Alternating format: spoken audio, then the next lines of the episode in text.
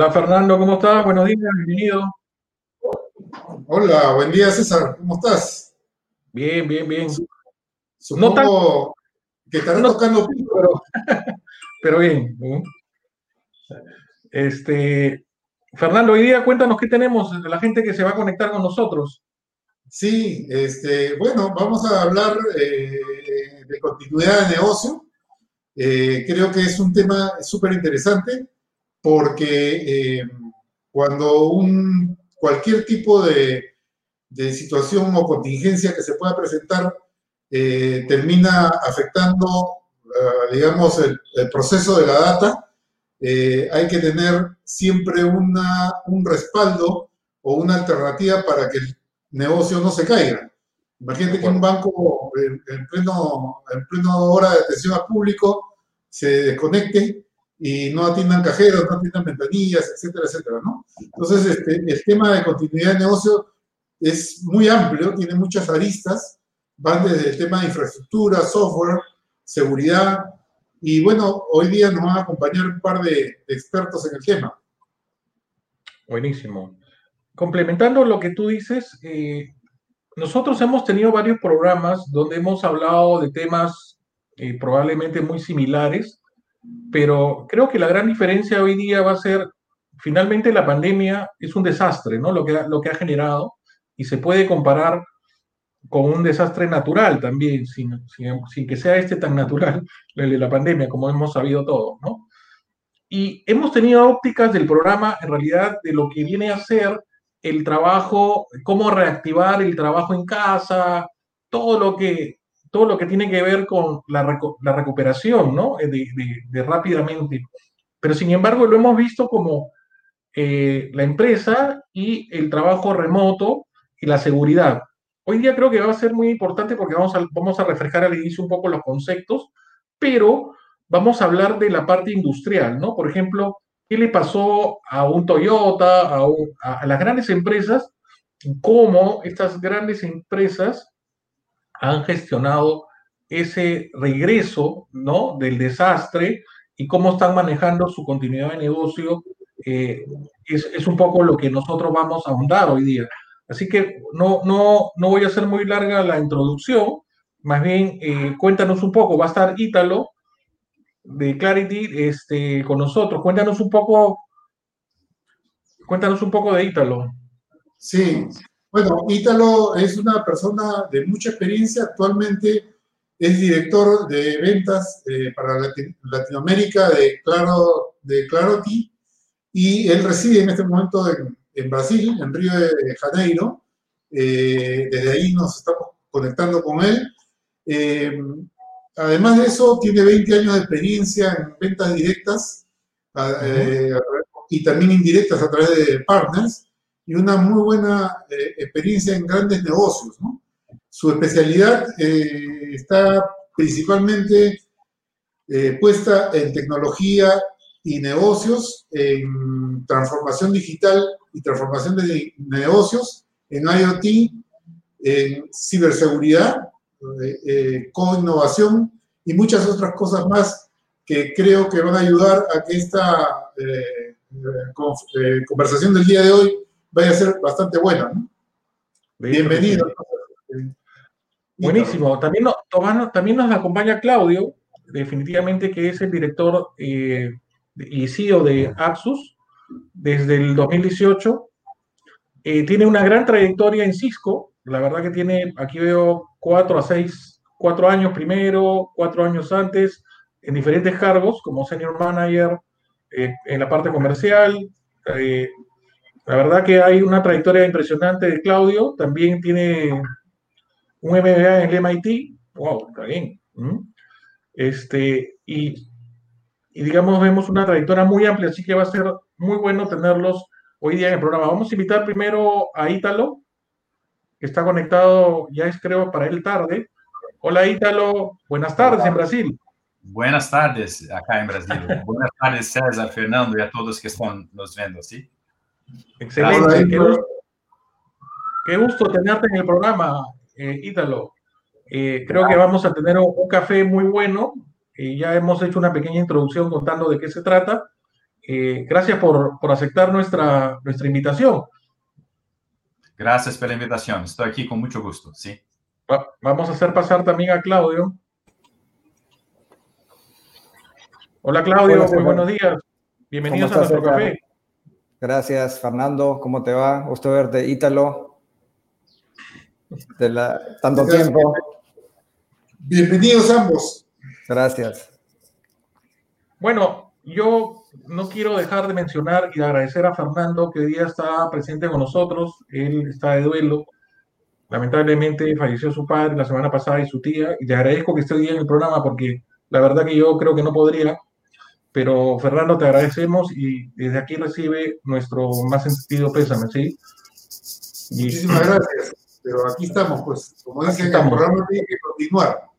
Así es. Y bueno, eh, como decía al principio, les agradezco tanto a Claudio como a Ítalo y a la gente que nos está viendo, que está un poco tímida, que mande sus saludos, nosotros encantados de ponerlos en pantalla. Así es. Fernando, eh, ¿te animas con la primera pregunta?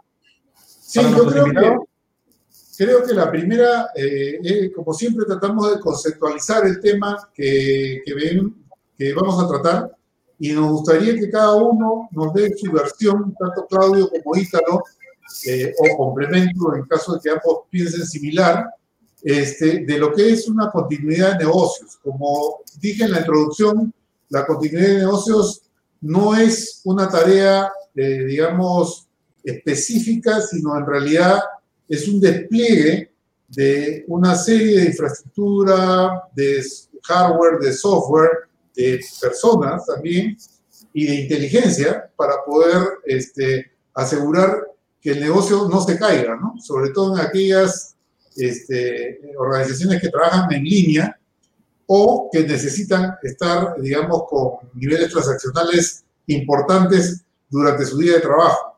Entonces, este, Ítalo, nos gustaría primero tu opinión y, Claudio, por favor, la complementa si fuera tan amable. Por supuesto. gracias, Fernando. Eh, déjame compartir un, po un poco de, de, mi experiencia en este tema de eh, continuidade, business, continuidade de negócios, sim. Trabalhei muitos anos eh, eh, também como como Cláudio na companhia chamada Cisco, uma grande escola para nós outros, sim. Eh, e nessa companhia eu trabalhava com um cliente, um grande cliente de oil and gas no Brasil, uma companhia chamada, por exemplo. Então, esse, esse tipo de companhia, que é muito grande, eh, diferentes tipos y modelos de continuidad de negocios para diferentes áreas, diferentes business. Entonces, la, lo disaster recovery está muy relacionado al valor de la información, al valor de la producción. Es correcto. Es, es, muy común en una única compañía tenemos diferentes tipos de continuidad de negocios para diferentes áreas relacionado al valor de la información. Por ejemplo, si una producción parada por una hora tiene un prejuicio de un billón de dólares, entonces usted tiene que hacer un investimento muy grande para que ela fique 99% activo, sin ninguna parada. Entonces, requiere un investimento muy grande, una inversión muy grande en proyectos de, de cyber, de, de disaster recovery, ¿sí? Entonces, este tópico es muy amplio. Las compañías pueden y deben tener diferentes estrategias de disaster recovery para diferentes áreas dentro de la compañía,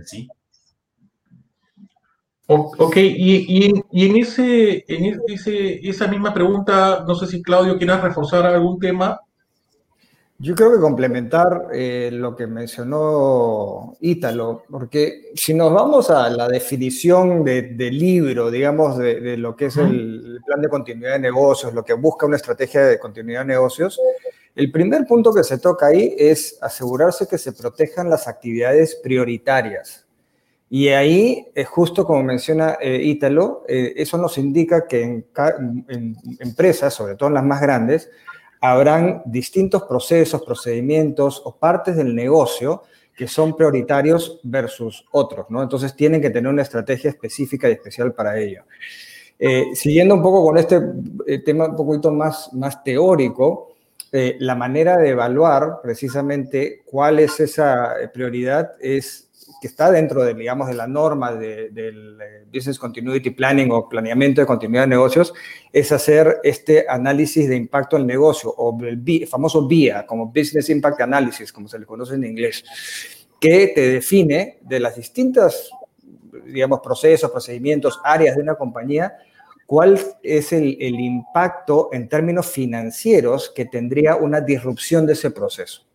Entonces, eso, si lo juntas a un análisis de riesgo que evalúa principalmente qué tan probable es que suceda, que haya efectivamente un impacto en ese área de negocio y de suceder, cuál sería ese impacto al negocio ese día. Entonces, ese es el punto de partida que nos ayuda a priorizar luego la estrategia de la continuidad de negocios. Buenísimo, buenísimo. Y, y viéndolo un poco lo, lo, que, lo que dices tú, Claudio, y esos riesgos, ¿tú crees que con la llegada de la pandemia tendrían que haberse reevaluado? Porque no había pasado antes, ¿no? Este, nosotros, me acuerdo cuando trabajaba acá en un, operador donde teníamos data center, después del terremoto que hubo en Chile, eh, se decidió, por ejemplo, anclar eh, en la parte superior los, racks, porque después de la experiencia del terremoto en Chile podía pasar algo similar aquí, ¿no? Digamos, de una experiencia eh, se mejoraron esos riesgos y obviamente, eh, como lo mencionaste tú, no tienen que ver con la prioridad del negocio. ¿Tú crees que la pandemia ha hecho que tengas que volver a hacer ese análisis? Mira, definitivamente hay dos cosas, ¿no? Primero, el análisis de riesgos no es, no es algo estático. ¿no? Es algo que es, un, es un, algo que, es, que tiene que estar siendo continuamente evaluado, es un tema eh, vivo, llamémoslo de esa manera, ¿no? Eh, pero segundo, más que el, si bien es cierto, nadie se esperaba la pandemia, nadie se esperaba el impacto que tiene el COVID, que ha tenido el COVID-19 en la salud y en la economía de los países, lo cierto es que el, toda estrategia de continuidad de negocios no debería depender del evento que desencadenó un desastre, digamos, ¿no? Entonces, lo que sucede es que realmente no estábamos preparados para ningún tipo de desastre. Nadie, nadie, estaba preparado. exacto. De hecho, Garner eh, eh, eh, evalúa que solo el 12% de las empresas a nivel de países desarrollados y algunas economías fuertes como la brasilera, de cierta forma la nuestra, también México, lógicamente, en, Latinoamérica, estaban realmente preparadas para soportar un evento, un evento disruptivo, como fue la pandemia. Ahora, mm, peor aún, o sea, ¿qué nos dice esto? Que, casi el 90% de las empresas no estábamos preparados para ningún desastre. Y si vemos lo, una estadística muy poco alentadora de justamente del Business Continuity Institute, este, nos dice que el 80% de las empresas que no tienen un plan de continuidad de negocio, es decir, que no estaban preparadas para recibir cualquier tipo de impacto disruptivo tan grande como la pandemia, fracasan en los siguientes, dentro de los siguientes 13 meses. O sea, es estas, si juntamos estas dos estadísticas, pues tenemos una, un panorama y un horizonte eh, súper sombrío, ¿no? Aterrador. Pero, como mencionaba Ítalo, eh, eso no quiere decir que todo está perdido, ¿no? O sea, no es que si no lo hicimos y ya nos vino la cosa encima, no podamos ahora reaccionar. Yo sé que, que, tal vez Ítalo nos pueda comentar, conozco algunos temas que ha manejado él, eh, donde empresas que no estaban preparadas necesariamente para acceder remotamente a la infraestructura, qué sé yo, lo han hecho rápidamente para ponerse al día luego de este impacto, ¿no? Eh, gracias, Claudio. Eh, apenas como un complemento que es muy muy valiosa información. Uh, nuestra experiencia de Claro, experiencia de Claro en este periodo de pandemia es que los clientes estaban preparados para trabajar remotamente en la área corporativa, ¿sí? Ok. Pero, pero cuando hablamos de negocio, de la operación, de, de lo corazón de la, de lo cliente, eles não estavam preparados. Eles não tinham uma ferramenta para ser um trabalho simples, remoto, poner uma pessoa em casa sendo um processo produtivo. Não, não, na realidade não estavam preparados. Então, o que fazem? Vamos botar todos trabalhando remoto com o que temos, sim? Y, y cuando hacemos, cuando el cliente ejecuta este tipo de actividad, él abre las, por, las puertas, sí, para todos los tipos de vulnerabilidades de cybersecurity. Claro. Entonces, la superficie de ataque crece, ¿no? Exponencialmente. Exacto. Resolvemos un problema, ponemos la, las personas trabajando remotamente, no de la mejor manera posible, ¿sí? Compitemos, pero abrimos las puertas y muchas, muchas producciones pararon de producir, muchas compañías pararon de producir, por, exatamente por invasión, invasiones, ransomware, virus, que hacen el camino del trabajo remoto para llegar en la producción y parar la producción. Eh, en este periodo de tres, cuatro meses, muchas compañías pararon su producción por causa, por conta del trabajo remoto, ¿sí? Es una necesidad para los business, pero no estaban preparados. Estoy hablando de área de industrial de las compañías, no área corporativa, que es muy común una persona tener un laptop, a, trabajar remotamente con un, un web tool, con un VPN, pero el ambiente industrial no estaba preparado. Entonces, es, es un, un, un, desafío, un challenge muy grande. Lo otro que nosotros identificamos en este eh, cuando nosotros hablamos de transformación digital, sí, es sí. muy común hacer la conexión de todos, todos los dispositivos, todos los assets, ¿sí? Entonces, las compañías iniciaron, empezaron el trabajo de transformación digital en este periodo, antes de la pandemia, y conectaron todos los dispositivos que tienen la planta de producción. Entonces, la pandemia llegó, tuvieron que poner a pessoa remota. Então, um ambiente que nunca, nunca foi protegido no passado, agora está conectado la internet. Então, diria que é como um vortex de muitos problemas no mesmo tempo. Trabalho remoto, conectamos o que nunca foi conectado, uma série de vulnerabilidades, abrimos todas as portas e agora temos um desafio muito grande. As companhias têm que fazer um processo, em business continuity process, a parte de riscos, identificar os riscos, o que é prioritário ou não para hacer un investimento de inmediato eh, en la producción. ¿sí? Buenísimo, buenísimo. Fernando, creo que tiene una pregunta para ustedes. Sí, eh, Claudio, Ítalo, eh, si, si, cortamos un poquito eh, el tema de continuidad de negocios para abrirlo en dos frentes, un frente que vendría a ser la infraestructura. Eh, César dio un ejemplo de lo que pasó en Chile con el terremoto. Y otro frente vendría a ser el software y la data. En la experiencia de ustedes, Claudio, en la de Perú, Ítalo, eh, más amplia en la región, ¿dónde ustedes ven que hay más problemas? Si es en la parte de infraestructura o si es en la parte de software y data. ¿Dónde verían, dónde están los mayores riesgos de continuidad de negocio? Claudio, estás, Claudio, estás, estás, estás muteado. Perdón, me puse en mute para no hacer este background noise, ruido de, de fondo y, y, este, me jugó en contra. Eh, yo lo que les decía era que le podía dar mi, mi, perspectiva de lo que he visto en estos meses aquí en el Perú. Eh, y, y, lógicamente Ítalo pues tiene una visión mucho más amplia del mundo, sobre todo el mundo industrial, el mundo T a nivel regional y, mundial por su relación, por su, digamos, su liderazgo en Clarity. Eh, acá en el, en el país yo creo que hemos sido bastante rápidos eh, dentro de las empresas, las principales empresas, de manera, pues, este, la, la, la operación de la, la, empresa más grande del país, hemos sido relativamente rápidos en migrar nuestra data y acceso a la data a la, a la nube, eh, armar, eh, digamos, colocar temas de, infraestructura de, software, ¿no es cierto?, para poder establecer VPNs, acceso seguro a la información, ya sea el data center de la empresa o pasarlo a la nube, como les decía.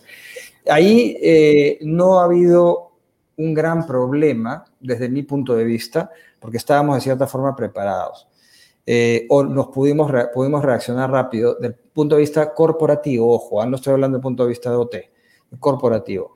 El gran problema que hemos tenido acá nosotros es, a pesar de que hubiera parecido lo contrario, debido a las estadísticas de penetración del Internet y demás, ha sido realmente el acceso a Internet de las personas, de los colaboradores, eh, e inclusive la calidad del acceso, ¿no? Son dos temas distintos. El primero es la, calidad del acceso, bueno, claramente lo hemos visto todos, al estar todos conectados remotamente, los, no solamente los trabajadores, sino también los alumnos en video constantemente todo el día y la gente aburrida, sobre todo al principio de la pandemia, tomando cursos online, viendo Netflix y demás, las redes se sobrecargaron.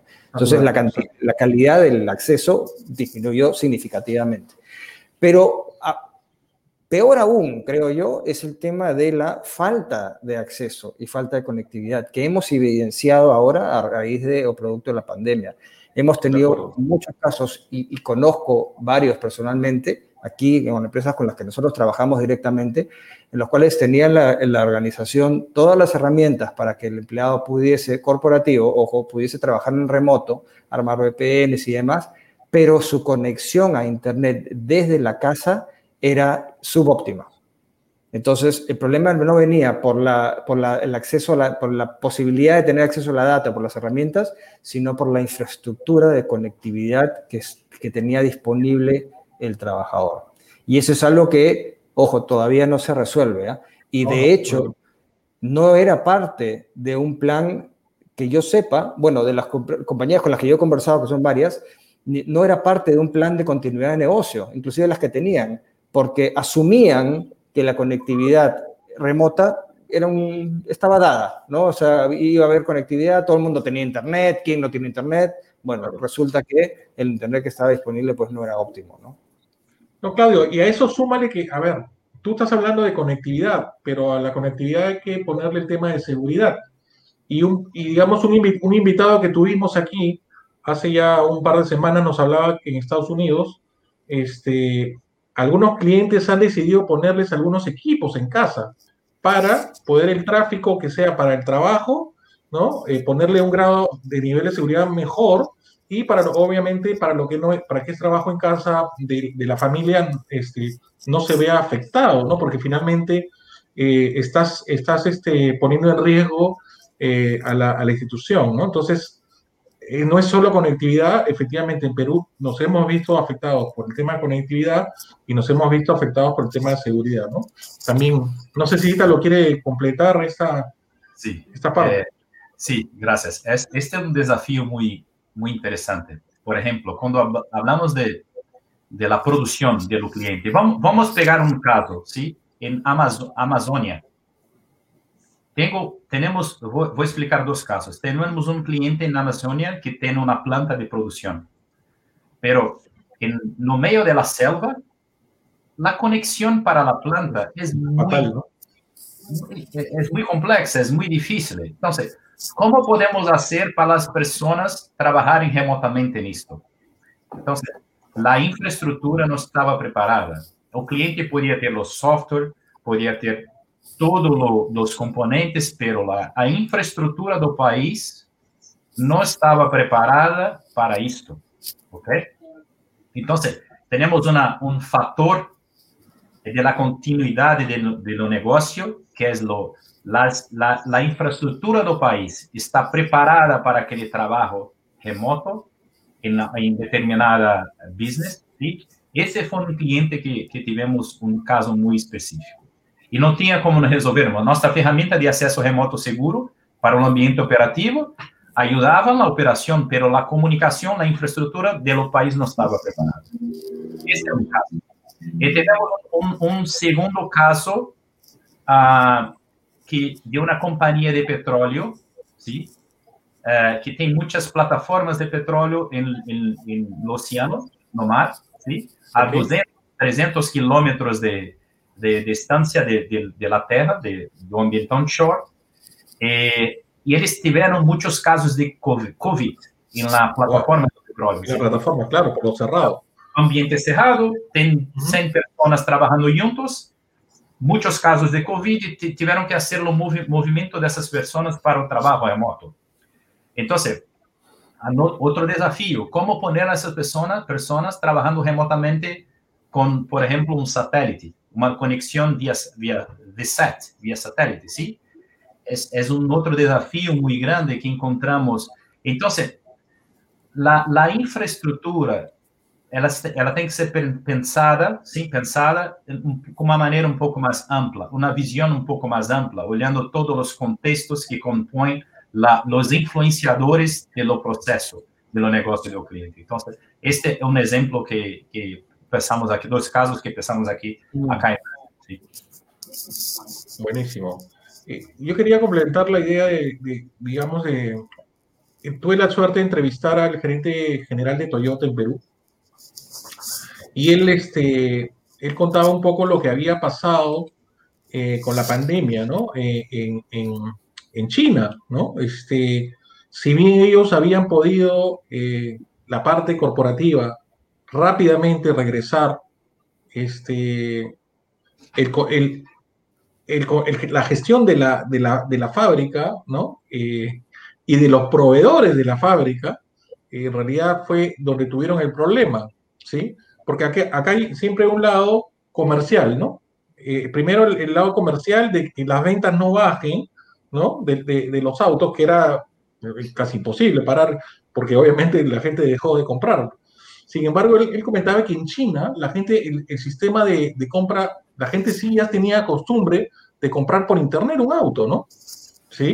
Entonces, este, resolvieron el, tema comercial de, tomar pedidos, estaba resuelto, pero el tema de la, industrial, de la fábrica, de la producción de autos, este, eh, er, se volvió, digamos, el problema, digamos, principal. Entonces, eh, creo que ahí es donde nos tienen que ayudar un poquito más para que nos comenten cómo eh, es la continuidad de negocio, el plan de recuperación y las herramientas y la tecnología Ítalo y Claudio nos pueden ayudar justamente a poder reactivar en su conjunto. Ustedes han mencionado temas que aquí por suerte ya se han tratado, que es la transformación digital o el Internet de las cosas, ¿no? El IoT. Que Ítalo lo ha mencionado bien, que por ejemplo en Brasil ya se estaba implementando soluciones de IoT y de transformación digital y de pronto, ¡pum!, una llegada abrupta, digamos, de gestionar esa seguridad a otra escala, ¿no? Entonces, coméntenos un poquito más de, digamos, a ver, primero cuenten un poco la estrategia y después cómo se, puede, se ha venido resolviendo en estos casos que tienen ustedes. No sé si quiere Claudio empezar o, o, Ítalo. Ok, ok, perfecto. Mira, lo que sucede es que en toda eh, plan, estrategia de continuidad de negocio, recuperación ante desastres y demás, eh, tenemos que pasar una serie de, grandes pasos, ¿no es cierto? Eh, y cada uno de estos tiene que contemplar distintos aspectos que, como habíamos hablado, dependen de la prioridad que tenga o no ese aspecto del negocio. Eh, McKinsey hizo un, estudio, bueno, hace, ha hecho muchos estudios de toda esta pandemia. Al, al, inicio de la pandemia, en marzo o abril, lanza uno de los primeros reportes donde hablan de cinco cinco pasos o cinco eh, horizontes o etapas ante una crisis, ante la crisis que estábamos pasando. Que, ojo, no son específicas a esta crisis, porque en realidad si vemos, ahora los paso a explicar, eh, son, son casos, em, son puntos, son etapas que aplicarían a cualquier resolución de crisis, cualquier resolución de desastres. El primero es claramente, eh, y luego pasaré a, a, explicar los más, los más importantes, pero es, número uno, resolver. Es decir, ya me pegó algo, ahora qué hago, ¿no es cierto? básicamente lo que nosotros llamamos de cómo hago para mantener las luces encendidas, las luces prendidas. E, el segundo paso es, es, este, primero, déjame, antes de pasar al segundo paso, te menciono el primero, porque resolver el impacto no solamente es, como le decía, mantener las luces prendidas, sino que es cómo hacer para operar luego de este shock o evento, con la pandemia en este caso tan fuerte, eh, que nos mandan nuestras casas. Pero acá lo que tenemos que hacer en este primer paso de resolver es es no inventar nada, porque no hay tiempo para inventar nada. O sea, tenemos que hacer lo que, lo que podamos con lo que tenemos, básicamente. Mantener las luces prendidas como sea. Y el primer paso de esto de acá es asegurarse que el personal esté bien. O sea, que los colaboradores, ya sea en términos médicos, por supuesto, en el caso de una pandemia o un desastre natural que afecte a las personas, y por supuesto también que tengan las herramientas necesarias para hacer el trabajo de manera eh, remota. Pero viene este segundo paso de, resolver, de mantener las luces prendidas, que es el que tú mencionas, es evaluar a nuestros proveedores, ¿no? Evaluar el riesgo de que ellos se caigan.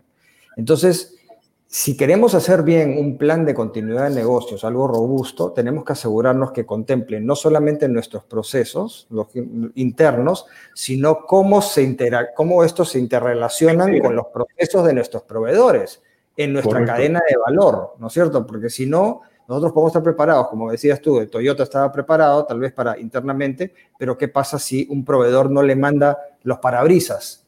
¿no? Este, para construir el auto. Tiene todo el auto construido, pero el, fabricante del vidrio, parabrisas, no le envía el vidrio, no tiene un auto completo. Entonces, pueden ellos estar preparados, pero sus proveedores no.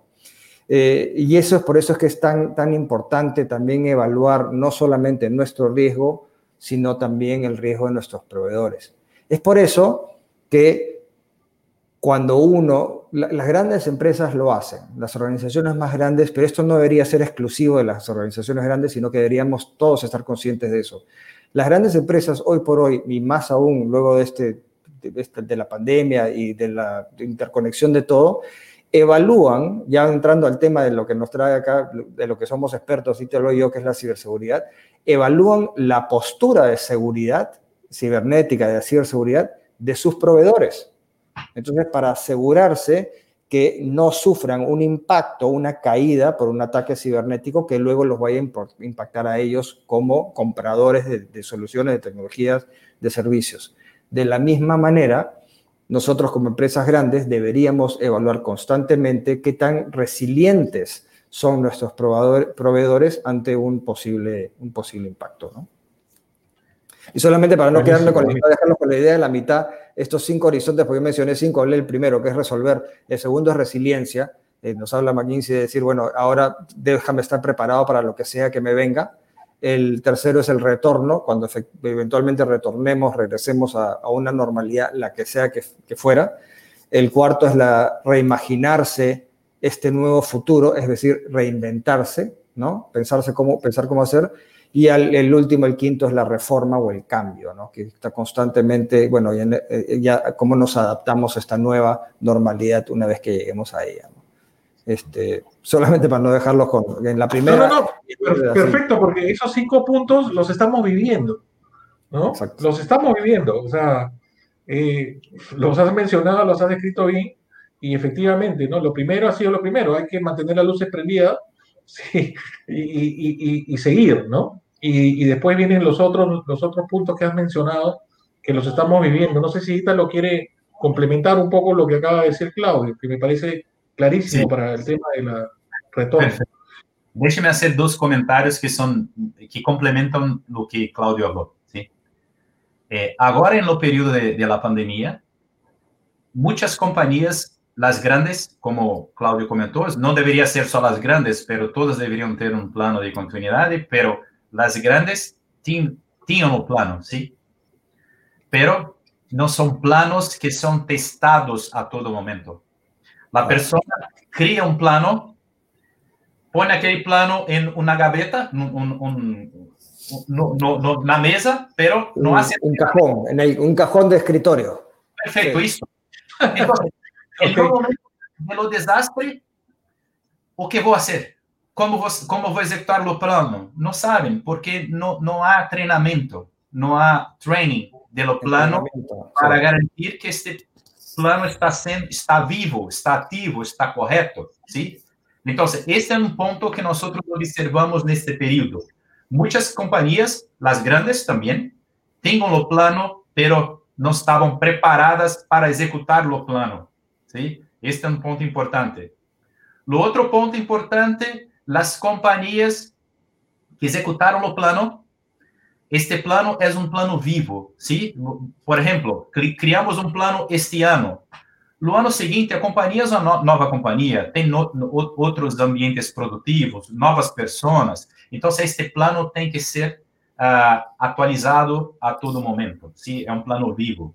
Então, eh, para nós foi muito comum quando a execução do plano de continuidade destas companhias, elas tinham mais assets em las plantas, mais ambientes produtivos do que estava no plano original. Então, os novos ambientes, os novos assets de automação, que são muito importantes para, por, por exemplo, poner los, los, los, fazer a criação de, de, automóvel é um equipo novo, pero não estava no plano. Então, o plano está ativo, pero a parte mais importante que é fazer a conexão de los devices para montar um auto não estava em lo plano. Então, está produzindo o quê? Se a, a, a principal máquina responsável por montar o automóvel não estava preparada em lo plano. Então, este plano também tem que ser vivo. Então, uma coisa muito importante que hacemos muy bien, y Claudio sabe muy bien de esto, la, eh, nosotros ayudamos a los clientes a hacer un inventario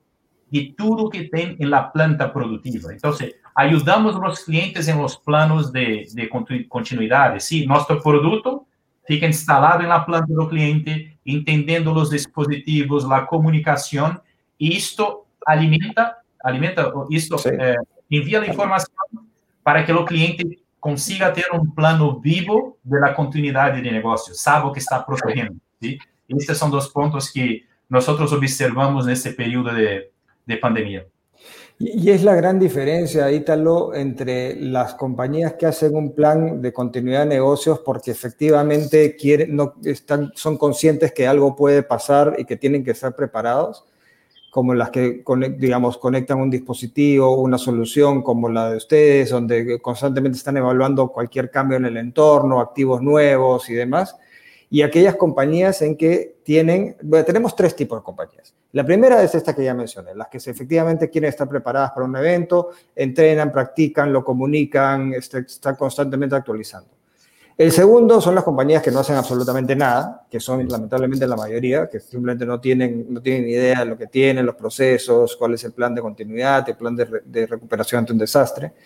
Pero el tercero es aquellas que tienen algo, este, como dice Ítalo, pero eh, que lo tienen en un cajón, porque lo tienen para eh, eh, hacer un check en la cajita de alguna certificación que buscan, ¿no? Entonces, o alguien que les pidió, el departamento de compliance, ¿no? Le dice, oye, ¿dónde está tu plan de continuidad de negocios? Hacen algo, acá está, lo ponen, le ponen en el check y lo guardan en el cajón. O simplemente dicen, bueno, vamos a certificarnos o vamos a seguir la norma, la ISO, lo que fuera, arman todo un plan lindo, bonito, lo guardan en el cajón, ya tienen la certificación y se olvidaron del tema. Este, y, y, ese es el problema, ¿no? Que la gran mayoría están en, la, en la, esta segunda o tercera categoría. Los que no tienen nada o los que tienen algo simplemente para un compliance ahí de, de una foto del momento, ¿no? Exacto, exacto. No, eh, eh, excelente, Claudio y Ítalo. Yo, eh, como referencia a lo que tú me venías haciendo, perdón, venías comentando, eh, me nace una pregunta que ya en algún momento la hemos hecho en otro programa, pero me gustaría la percepción de ustedes.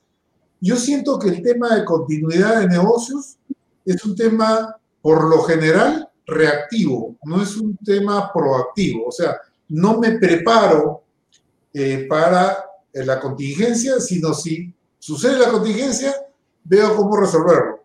Claro que hay determinado tipo de entidades, como por ejemplo los bancos, que por un tema legal, eh, Basilea les obliga a, digamos, a, a asegurar esa continuidad.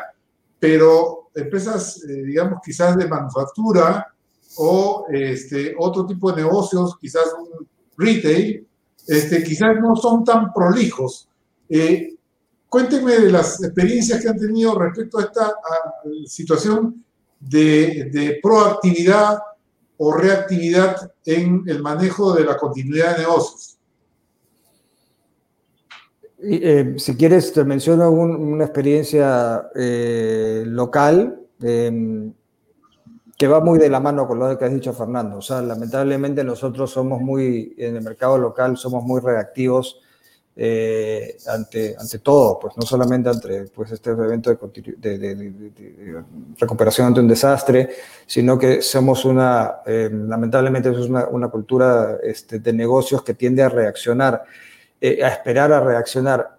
Y eso tal vez, ya no vamos a entrar en esos temas, pero se deba a los constantes shocks de políticos, económicos, sociales que tenemos en el país, que nos ha obligado a no saber qué se nos viene y pensar que la única forma de estar preparados es simplemente observar y estar preparados a lo que, no estar preparados, sino reaccionar rápido ante un impacto, ante un desastre. Eh, mi opinión es que no es la manera correcta que efectivamente nosotros sí deberíamos poder en toda organización armar, y ojo, no tiene que ser un, super plan que de, cientos de horas consultor, ¿no? Pero por lo menos identificar los procesos productivos, como mencionaba Itelo, prioritarios, los que van a tener un mayor impacto en el negocio, de, no solamente de nuevos ingresos o falta de ingresos, sino también hay multas, temas regulatorios, ¿no? Esas son las mejores, ¿eh? las mejorcitas. Tú mencionó banca, eh, podemos mencionar también, por ejemplo, infraestructura crítica, eléctricas, eh, proveedores de gas, que son aquellas que están reguladas y que tienen que tener pues un plan de continuidad de negocio y que sí lo mantienen, ¿no? Las, son las otras, ¿no? Las, los retailers o, las empresas de servicios, las que no están preparadas y tienden a reaccionar ante una crisis. El plan, ojo, el plan de, de, de respuesta ante incidentes, gestión de crisis, plan de recuperación, son planes que tiene que tener también una empresa, porque van a haber inevitablemente situaciones en las que no vamos a estar, este, algo va a suceder y nos va a impactar de tal manera que nos tenemos que recuperar. Pero este, esos, también tienen que, esos planes también tienen que ser parte, de, digamos, de, la estrategia de una empresa ante, para combatir un evento de este tipo. Inclusive el plan de restauración, ¿no es cierto? ¿Qué pasa si ya todo se va al tacho, como se dice coloquialmente? ¿Cómo hacemos para resurgir, ¿no? Eh, eso tenía que existir, pero para mí el plan de, continuidad de negocios eh, y un plan de comunicación adecuado que nos permita comunicarlo en toda la organización es, es fundamental. Ítalo. Sí, un, comentario. después de lo, la, lo, lo, desastre 11 de septiembre, sí, que muchas compañías pararon completamente, no, no, no tenían un, plano de continuidad y no tenían una por ejemplo, una, un backup de la compañía para empezar la producción en una otra área, muchas compañías empezaron a, a olhar esto con, con, más, uh, con más fuerza, con, con, ver, con profesionalismo, ¿sí? Sí. Eh, pero cuando hablamos, nosotros hablamos de verticales, eh, y un poco de nuestra experiencia, y, y, y hablando de toda Latinoamérica, no es específico, Claudio, entendí que hablas de, de Perú, que tienes la, la, las características de la región, pero es, muy común en todos los países. Es, es extremadamente común. Las personas no están, las compañías no están preparadas como deberían. Uh, entiendo que esto eh, muchas veces es una característica de nosotros latinos, ¿sí?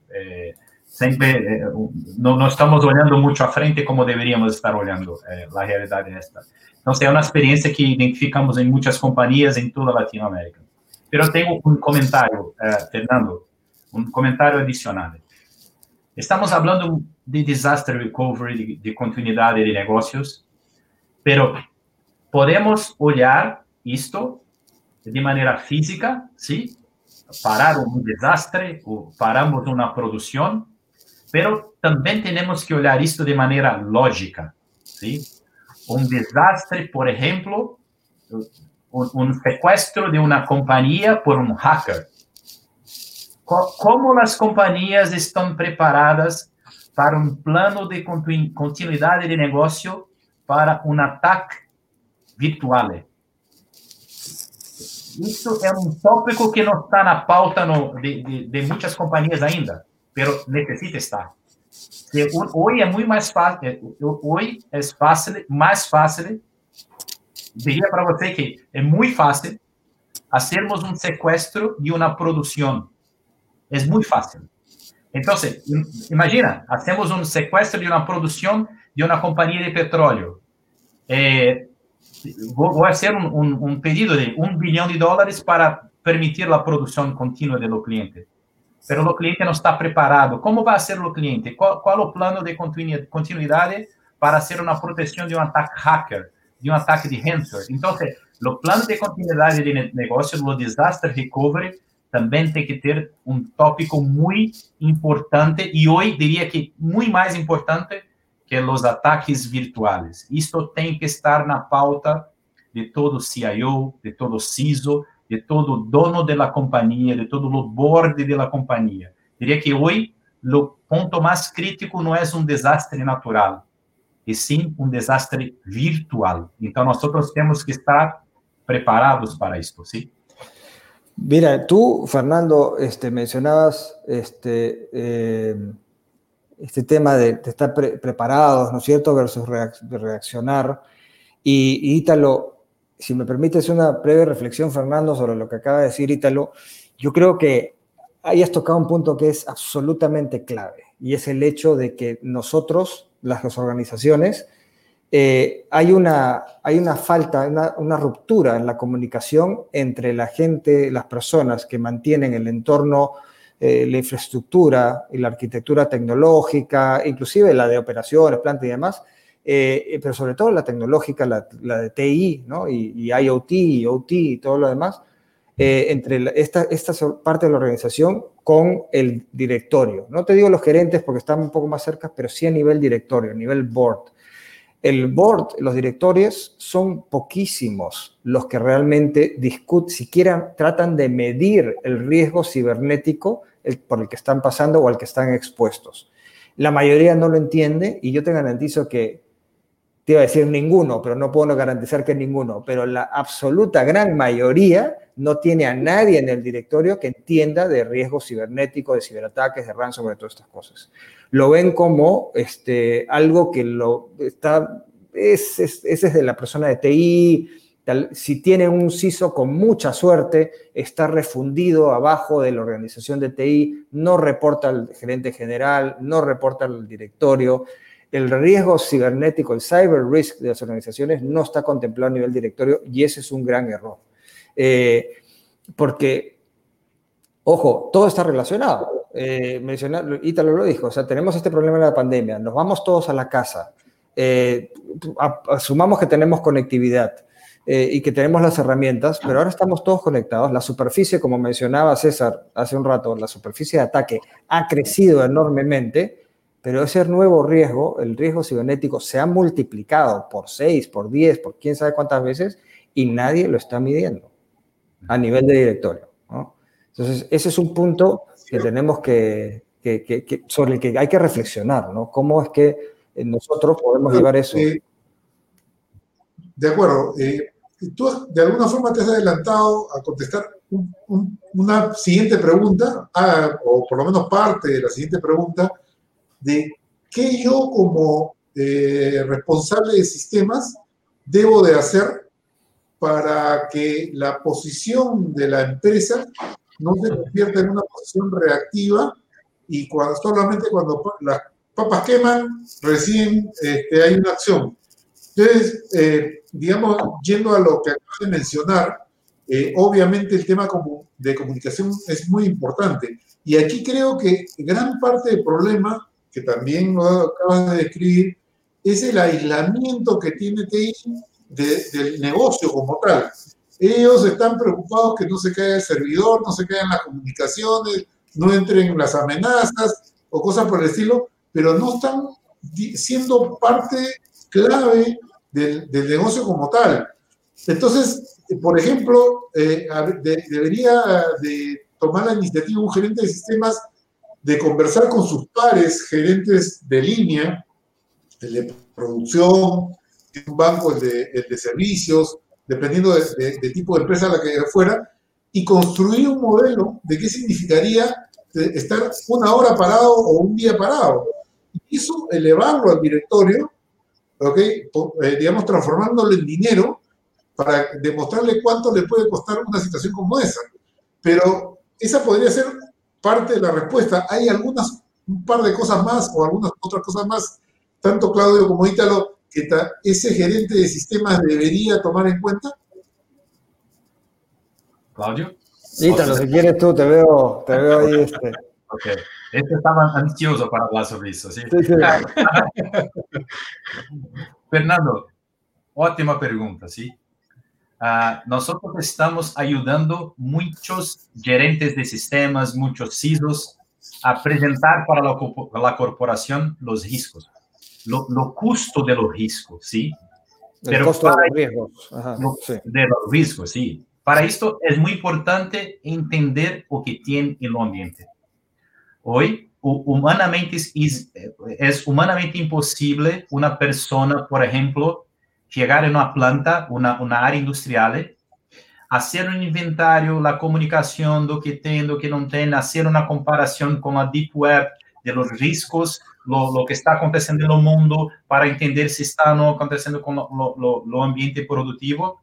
Esto es muy difícil de hacer eh, manualmente. Entonces, algunas compañías como nosotros te, tenemos un producto que nosotros instalamos en la planta de los clientes, hacemos un inventario de todo que tiene, hacemos un correlacionamiento de todo que tiene y presentamos para los clientes, para los CISO, para los gerentes de sistemas, los riscos relacionados a, a, a su ambiente productivo. ¿sí?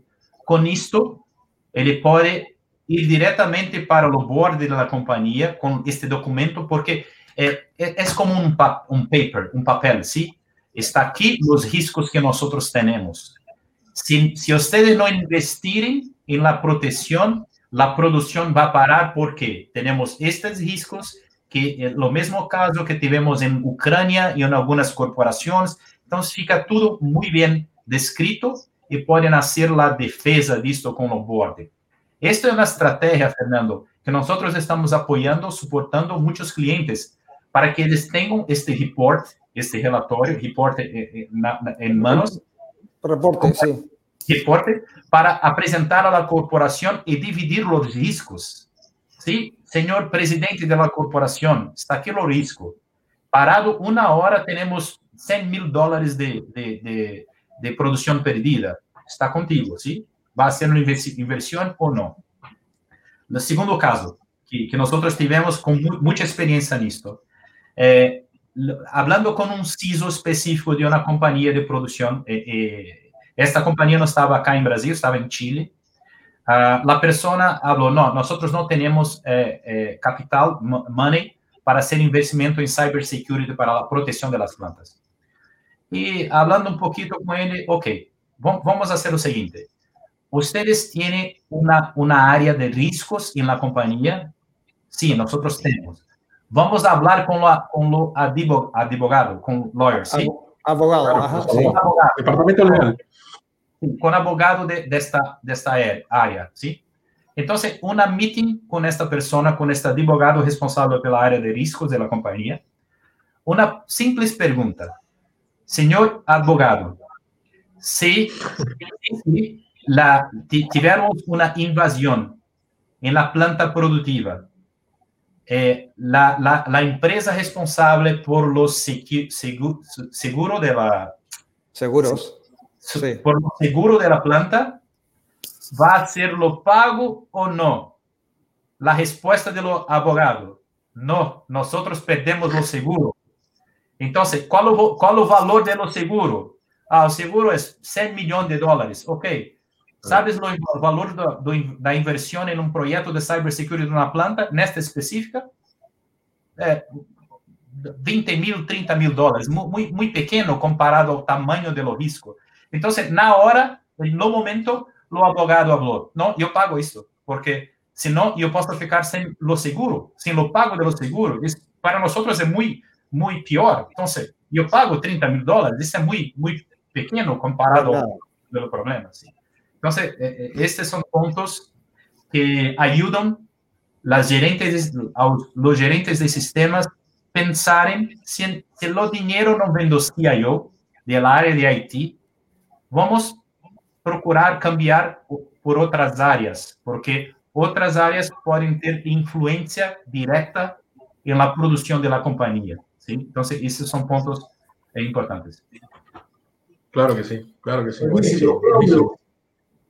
Eh, no, esto, del, digamos, la conversación de riesgo es, es el, lenguaje común que, que sí une eh, al directorio con las, las, áreas más operativas, con el área de TI, con el área de OT.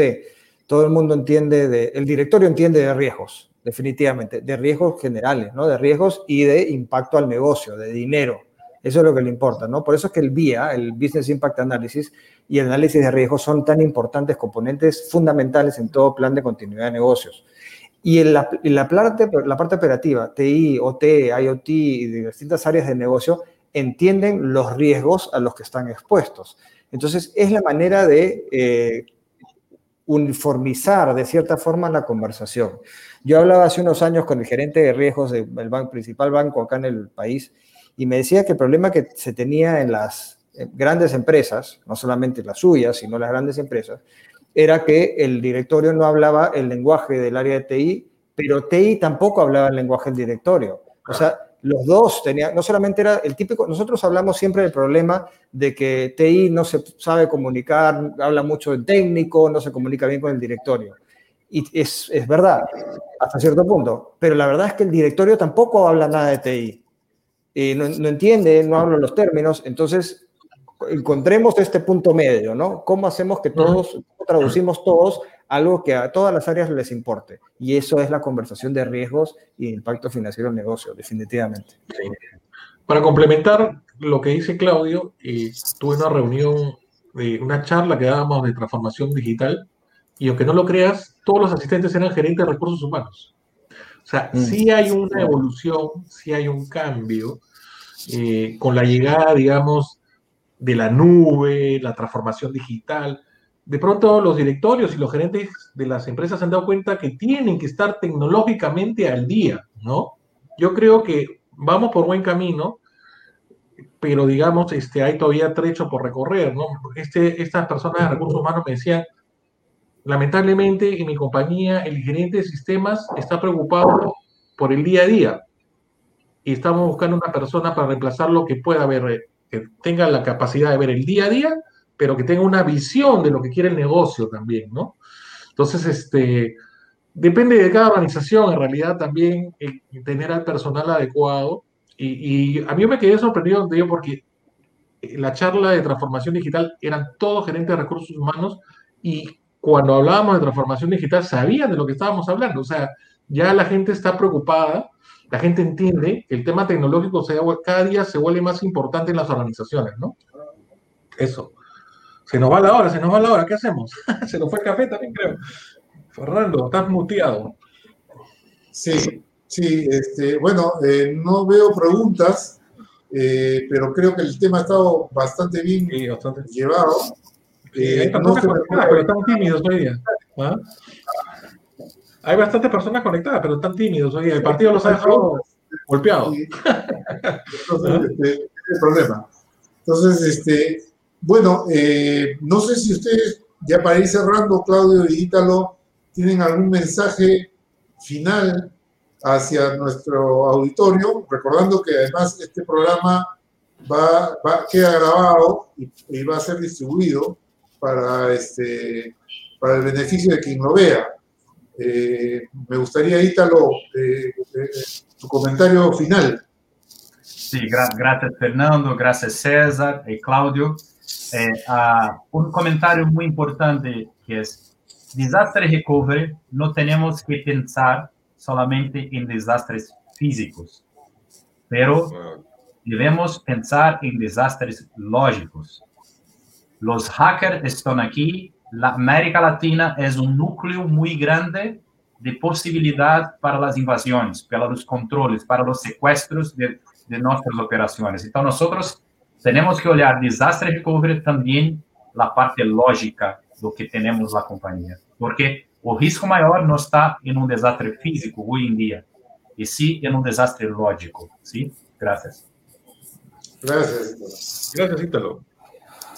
Solo para complementar lo que menciona Ítalo y aprovechando el minuto que me queda para agradecer Fernando, César por la invitación, Ítalo por, por estar acá con nosotros, conmigo también, ¿no? Venimos trabajando juntos varios años. Eh, mira, este tema de, hablando del tema que nos trae, recuperación de desastres, eh, continuidad de negocios, es algo que se, ha, visto eh, impactado de manera importantísimo ahora por la pandemia. ¿no? Este, nos ha acelerado la necesidad, darnos cuenta que necesitamos contar con un plan para hacer frente a lo que sea que venga. Como yo decía, el producto, de cuál fue el desastre no importa tanto como el punto de partida que es el cual que hacemos ahora.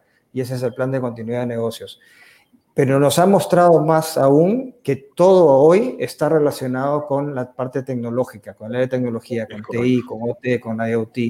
La pandemia, que no tiene nada que ver con el mundo de tecnología, es un virus, ¿no es cierto?, que ha afectado a toda la población mundial, lo que ha hecho es que ha impactado en la infraestructura tecnológica, no solamente de las compañías, sino de los países. Y es eso que, y es algo que nos que muestra cómo la, ya el mundo se ha transformado digitalmente, se ha transformado gran parte digitalmente y se seguirá transformando. Entonces esto no va a parar nunca. Tomémonos esta, este, esto, este, esto como aprendizaje para ponerle más foco aún a todo lo que es la continuidad de negocio, que es fundamental. Claudio, un favor. Eh, hay una pregunta ahí de Diego Grados eh, que habla acerca de los elementos claves en, en, lo que es recuperación. Y tú mencionaste cinco pasos. Yo agradecería que los vuelvas a mencionar a medida de, de o resumen para que la gente se los lleve, ¿no? Te mencionaba los cinco horizontes, digamos, de respuesta ante una crisis que mencionaba McKinsey, eran justamente los de resolver, que era el primero, o sea, materiales desprendidas, resiliencia, estar listos para lo que sea que nos venga durante un incidente como la pandemia, por ejemplo. El retorno, que es la preparación para el regreso a, lo que sea que estábamos haciendo, con las oficinas y demás. La reimaginación, este reimagine, ¿no? Que dicen en inglés que es tratar de plantearnos cómo es que van a cambiar las cosas, cuál va a ser esta nueva normalidad para luego el quinto paso que es la reforma o el cambio, es decir, ya adaptarnos a, este, eh, a, este nueva, a esta nueva normalidad, cómo tenemos que cambiar para hacer frente a estas nuevas cosas que nos está tocando. Eso, eso, eso responde creo a la pregunta. Un saludo para José Carvajal que nos, nos ha visto y, nos dice que estuvo muy claro, muy claro el programa. Bueno, gracias Ítalo, gracias Claudio este, por acompañarnos hoy día. Realmente ha sido muy bueno y creo que vamos a ver unas caras de nuevo porque el tema, el tema da para mucho más, eh, es un tema súper importante. Hemos hablado, eh, creo que todavía no hemos hablado de IoT, este, Fernando, creo, ¿no? De repente...